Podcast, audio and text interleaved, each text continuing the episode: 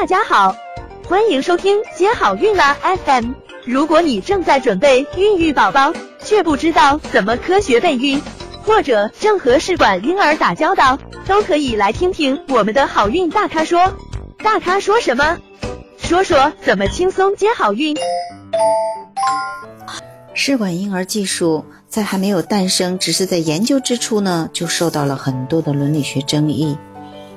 爱德华兹·以斯特普托的工作遭受了包括来自科学界、宗教人士、政府等各个方面的激烈反对。英国医学研究理事会拒绝了他们的研究资金申请，他们本人呢也多次遭受了控诉。在这种困难的条件下，他们只能依靠少量私人捐助的资金来维持自己的研究，直到第一个试管婴儿的诞生。人们担心试管婴儿的诞生呢会破坏已有的伦理关系，甚至认为人类在扮演着上帝，又一次打开了潘多拉的盒子，违反了伦理道德之类的谴责。他觉得这项技术威胁到社会的最基本元素，也就是家庭。有人甚至担心试管中培育出来的是畸形怪物。所以呢，当年的报纸也是纷纷的刊登一些文章来反对试管婴儿技术。那么，在试管婴儿技术的第一个小宝宝路易出生十个月后，他开始学习走路，三岁的时候就可以乱跑。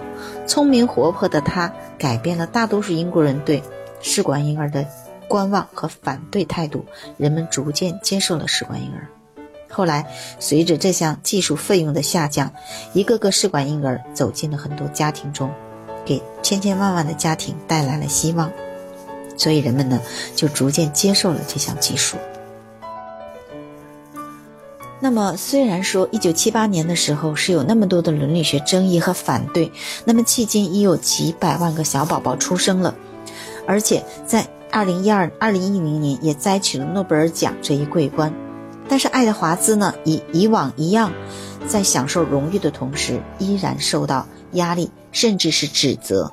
在十月四号呢，嗯，梵蒂冈宗教生命科学院新任最高负责人，这个伊格纳西奥·卡拉斯科·鲍鲍拉公开发表讲话，指责诺贝尔奖评审委员会将今年的诺贝尔奖颁奖给爱德华兹。他认为，人类为什么要一直扮演上帝的角色呢？为什么一直都有一些伦理学争议？如果严格按照试管婴儿的常规适应症进行操作呢？这项技术本身并没有涉及到什么伦理问题，但是它的延伸的技术呢，就带来了一些伦理道德的问题。想了解更多备孕和试管的内容。可以在微信公众号搜索“接好运”，关注我们，接好运，让怀孕更容易。